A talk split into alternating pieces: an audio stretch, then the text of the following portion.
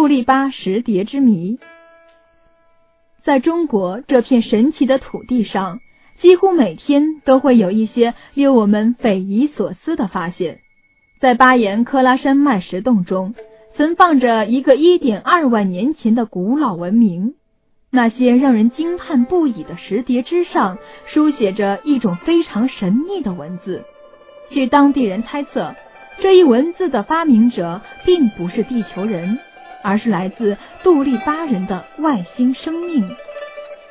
长时间以来，我们都试图怀疑过这个美丽蓝色星球，人类唯一的家园里到底藏匿着我们多少不为人知的奥秘。对于这个浩瀚的宇宙来说，地球虽然美丽，看似生机盎然，却不过是这个整体当中很渺小的一部分。作为人类，这个星球当下的主宰，我们常常会问自己这样一个问题：在我们没有到来这个世界之前，在这片神奇的土地上，究竟有没有其他文明的存在？据说，在中国的巴颜喀拉山脉有一个山洞，在这个神奇的洞穴里，考古学家发现了一些一点二万年前的石碟，上面书写着一种神奇的文字，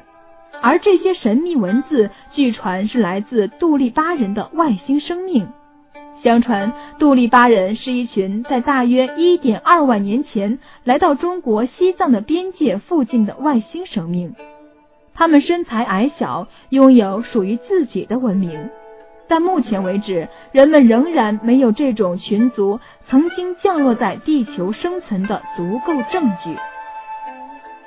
一九五八年，北京大学一名考古学教授与其学生一起登上了巴颜喀拉山脉进行探险式考古探寻。当他们逐一对山脉之上的洞穴进行盘查的时候，终于有了惊人的发现，因为在这些看似寻常的洞穴内部，似乎被人有意凿成了隧道与地下储藏室的系统。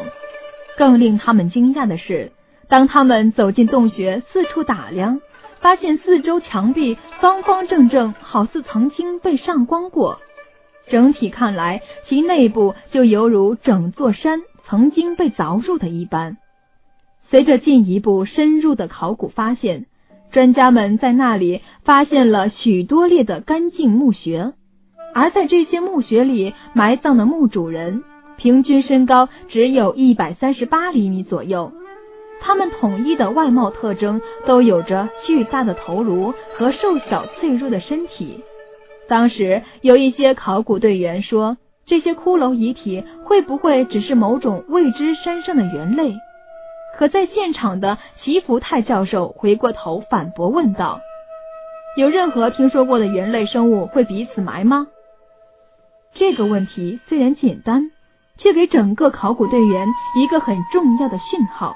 那就是这些骷髅遗骸曾经是有着一定与当下人类等同的思想意识的，他们可以以墓葬形式埋葬彼此，就能说明一点。那就是他们一定是具有文明的生物。于是大家纷纷振作精神，仔细盘查，希望能够在洞穴当中找到一些新的发现，以此来解开这些遗骸生命的来龙去脉。经过不断的盘查，考古人员没在洞穴当中发现任何铭文，但却在那里找到了数百个约三十厘米宽的石碟。而这也就是后来大家口口相传的杜立巴石。这些石碟每个中间都有个二十厘米的洞，而每个碟片上都刻有两个从碟片边缘旋绕至碟片中心的洞的细小沟槽。就现在的对比，这种形态与费斯托圆盘极为相似。目前，这些碟片和其他的发现都被一一的标志，并且被储藏于北京大学。尽管在那段期间，很多学者都极力的想对这些圆盘上的秘密进行破译，但始终没有得到一个最为真实的结果。这样，碟片的秘密就这样被封存了十几年，直到一九八三年。这些奇怪的石质物件又被进行了更为详细的检验。经过细致研究，断定石碟中的每个沟槽都包含着一系列的未知的象形文字。这些象形文字小到需要用放大镜才看得清楚，但令人遗憾的是，其中有很多文字经过上万年风霜的洗礼，已经因为过度风化很难看清晰了。当他们怀着一颗好奇的心，继续尝试解释这些石头叠字的符号时，他们惊异地发现，上面记载的是当年杜立巴人太空船曾经在当地有一次坠毁性着陆，而其中多数的生还者都被当地人给绞杀了。按照他的解释，在这些石碟的其中一部分文字读起来是这样的。杜立巴人来自云上，坐在飞行器里。我们的男人、女人和小孩在太阳升起前躲到了洞穴里十次。当他们了解杜立巴人的语言时，才知道这十位新来者的来意是和平的。然而，这位教授的名字绝对不是真正的中国名，因此很多人对他的来路和意图产生了怀疑。有人认为这名字可能是虚构的，甚至还有人认为这个名字不过是直接译成中文的日本的名字。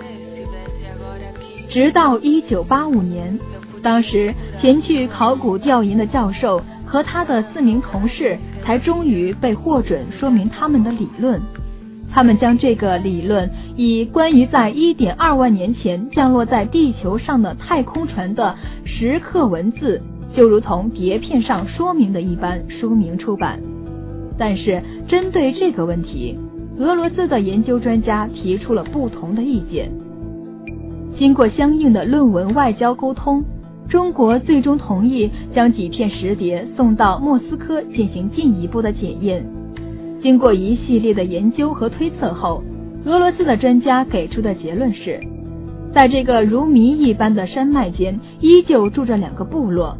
他们分别是汉人与杜利巴人。Drukpa 这个词直接翻译过来的化名为牧者，也就是指一群当地的农人和西藏牧人。在俄罗斯专家看来哲克帕人与汉人在现在都是普通的藏人。可现在的问题在于，当下在这里生活的藏民与各地正常人类没有任何差异。并没有任何墓穴主人那样的形态特质，他们的体型与常人并无差异，没有体现出头颅很大、人才矮小的形态。不管从心理还是从生理的特征来看，与当下正常人类没有任何差异。而且他们也不住在洞穴里，也从来没有听过老人说他们的祖先在山脉的洞穴之中生活。由此，我们不禁感慨。难不成那个具有巨大头颅、弱小身体，在一点二万年前存活的生命，真的是外来星球的一个分支？假如真的是这样，在这个看似充满神奇文明的洞穴里，究竟曾经发生过什么？他们为什么就这样永远的逝去？那些留下的石碟里，究竟藏匿着怎样的秘密？恐怕当下的我们只能通过想象和无尽的猜测来对待这一切了。假如我们真的抱着善意的想法进行推断，或许可以理解为，在那个遥远的年代，有很多外形生命族群光临过这座美丽的蓝色星球，他们在这里留下的足迹也遗留下了自己的文明。只不过，他们自己的命运已经随着时光的消失而成为了一个又一个的谜团。随着生命的消失和思维能力的远去，一切的一切就用石碟做了记录，让我们晓得他们曾经来过。